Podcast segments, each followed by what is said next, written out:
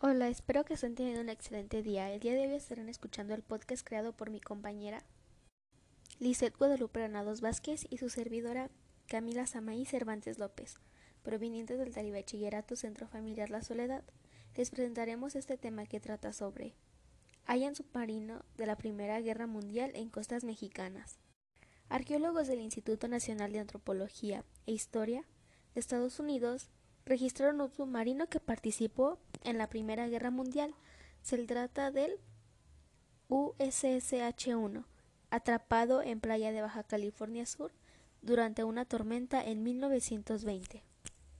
Los investigadores involucrados comunicaron que se trata del único hallado hasta el momento en aguas nacionales.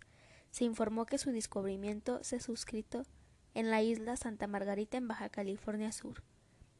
La embarcación se hundió el 12 de marzo de 1920 durante su regreso a California, quedando atrapado junto con la embarcación H2 en una tormenta en las aguas sudcalifornianas. El comandante James R. Webb ordenó a la tripulación abandonar la embarcación y nadar hacia la playa. Cuatro de los 25 tripulantes, incluido Webb, fueron vencidos por el mar presencia submarina en las costas de México. En 2016, el INAH recibió un aviso sobre la presencia de un submarino histórico hundido en la bahía Magdalena, al occidente de la isla Santa Margarita.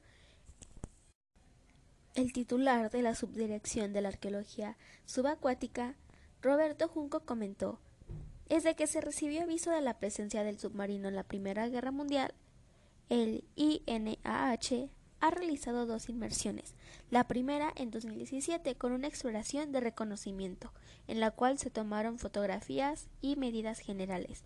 En 2018 la segunda exploración permite hacer un registro puntual del submarino utilizado por primera vez en México.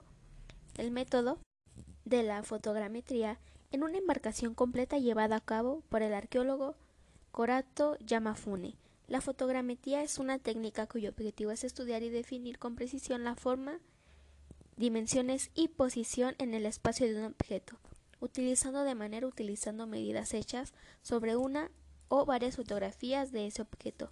Asimismo, con toda la información recabada en una computadora se realizó un modelo en 3D del fotomosaico. Ahora bien, con la ayuda de un software analizarán elementos más pequeños así como el deterioro de la embarcación con mayor exactitud. Finalmente, el proyecto realizado junto al arqueólogo norteamericano George Schwartz tiene la finalidad de estudiar, conservar la embarcación, la cual mide 44.30 metros de popa a proa.